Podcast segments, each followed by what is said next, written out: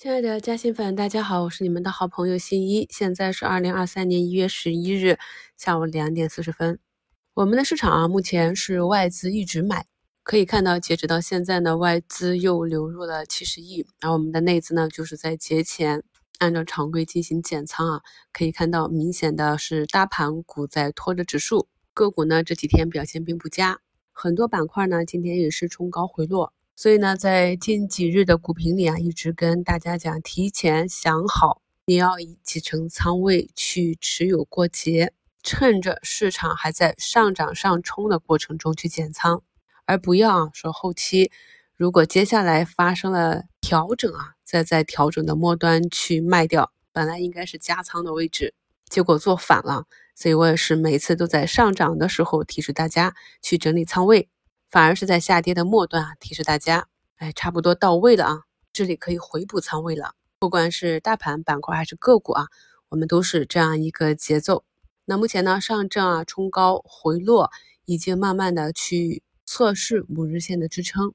创业板这里啊，由于流动性的问题，目前呢回踩的幅度比较大，也是要去考验中轨的支撑。这也是我近期反复强调，留几成活动仓来帮助自己啊，更好的应对这个市场上的波动。因为呢，整个二零二二年呢是一个建仓计划，所以呢，在年底的时候，我也跟大家讲，我的建仓基本完成了。那这部分大仓位呢，市场即便是有调整，也是要跟随波动去扛的。所以有一些细节上的操作呢，给大家贴几个图，供朋友们参考啊。图一呢，是我埋伏的一个底部激光啊，也是买到了一个底部。由于呢是按短线技术做的，所以呢今天还是按计划把手中的短线标的都冲高清仓了。图二呢是五瓶中跟大家贴的血氧仪。至于呢这里要不要做差价或者要不要减仓，是根据个人的仓位计划来定的。如果你的建仓呢才进行到了五成仓，其实这里呢这个波动啊是可以扛得住的。但如果是满仓甚至上了融资的话呢，建议啊还是做做差价。总之呢，你的仓位一定要与你的心理承受能力、你对个股的预期和认知相匹配，这样才能保证在后期市场的波动中，你不会犯大的错误啊。图三呢，也是五评里给大家贴的低吸的光伏龙头啊，也是做了个差价，因为预期嘛，市场就会冲高回落。图四呢是骨科手术机器人啊，今天盘中又异动了，结果呢还是依旧啊冲高回落啊，盘子太小，所以呢。跌到了心里的预期价位，就再进行一笔回补。这个呢，就根据个人对个股的认知啊，你看好一只个股，你去理顺它的逻辑，不断持续的跟踪。如果这个逻辑通顺的话，就继续耐心的陪伴守候就行啊。那想要强调一点的是呢，我们的外资是持续的流入。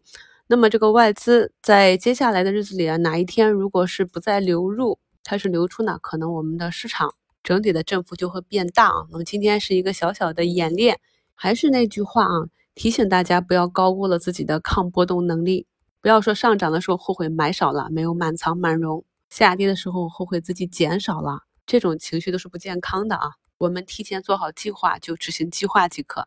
今天评论区有加薪粉说啊，老师你的银行板块的新头好突破了。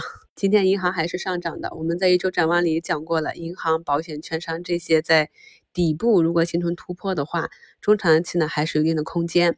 可以看到，大盘机构呢还是在配置像银行、保险、券商、地产这些，但是他们配置的速度很慢啊，毕竟也是马上就要春节了，所以就造成了我们盘中的这种走势。创业板呢目前是在创新高后回调，也是符合箱型整理的特点。这里呢，大家要注意两个点啊，还是我们反复强调的。首先呢，想要突破是必须要有增量的，一个平衡结构的打破一定是需要外力。所以今天市场上的冲高回落，我们可以明显的看到，还是一个节前效应啊，缩量的情况。所以呢，没有量能很难突破。什么时候哪一天我们发现早盘起来啊，这些权重大盘个股啊都开始突突突的上量了，那么这一天呢，可能就是变盘日。目前大盘走出这样的图形呢，第一就是由于大机构呢还是在慢慢的去吸纳大盘股，所以呢大盘下跌的空间不大。但是呢我们可以看到，整个市场上的板块是涨一天跌一天，很难有持续上涨的板块。而看看各个机构对二零二三年的观点呢，也是各个板块都有看好和看空的理由。也就是说呢，市场的主线还是没有走出来啊。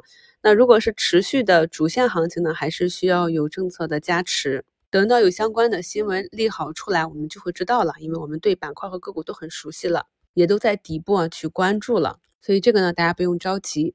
再就是呢，我们目前市场上是没有攻击品种的，每一次呢有一个板块上涨，很容易的次日就是一个回落。这也是为什么我跟大家讲，你千万不要说看好了就追进去，这样呢，在后面两三天的。震荡整理回落中，你会非常难受，可能很容易就割肉止损。你止损之后呢，哎，人家又起来了，所以呢，一定要耐心的等待。有的朋友说，我发现底部异动了，呃，我不能追涨，但是我怎么介入呢？我们可以利用异动之后的整理，像趋势股呢，百分之八九十的买点呢，都是在整理末端的低吸的位置，而每一次出现大阳线的时候呢，往往都是一个中长期资金做短期减仓。套利的这样一个机会，目前呢，煤炭啊跑到了涨幅榜居前的位置，暂时没有看到什么逻辑支撑。跌幅榜这里啊，也暂时没有看到明显的恐慌盘。目前呢，已经收盘，在尾盘的时候啊，北上又是加速流入，全天净流入呢达到九十九亿。而我在五评里给大家贴图的这个图二的血阳一样，下午冲高回落之后呢，尾盘又是有抢筹七百八十八万，一根直线拉升了。中小盘的个股呢，它的图形是非常容易做的。我在昨天的早盘也就讲了，这个洗盘走得非常的漂亮。至于个股在震荡整理之后哪些能起来，要紧的还是根据你持有、你关注它的一个预期。比如说呢，你关注的是它业绩预增，或者某一个利好，或者是超跌反弹、大资金自救。我们在关注一只个股、买入一只个股的时候，对这些都要有清晰的认识。我希望朋友们呢，在买入一只个股的时候，要大概有一个目标的出局价位，要有一个实现这个价位的大概的时间周期，同时呢，还要有啊股价超预期以及不及预期如何逐步出局的一个预案。如果做到了这些呢，我相信朋友们就能够有效的控制回撤，并且呢，可以得到合理的投资回报。今天是周三啊，还有两个交易日啊，虽然说周四是法定砸盘日。但是从技术图形上来讲呢，啊，我们的上证依旧是可上可下的。我们后面持续的跟踪，跟大家讲了这两个要点，一个是两市的成交额，一个是外资的流向，还有就是个股和大盘五日线的得失。对于中长期的投资来讲，这里短期的震荡其实是可以不去做应对的。具体的情况呢，就看个人的持股计划。前面有点口误啊，说的是科创板考验中轨啊，不是创业板。今天大仓基本上没有什么动作啊，就是跟着市场一天一天的坐过山车。只要呢市场震荡向上，重心不断上移，那就以持股为主。具体的情况呢，还要看你持股的品种啊去区分。像预制菜的这个龙头啊，黑芝麻又再次封上了涨停啊。游资呢，在这两天还是想再去在春节前啊撸一点节前红包。两市呢，仅有不到一千家上涨，三千八百家下跌。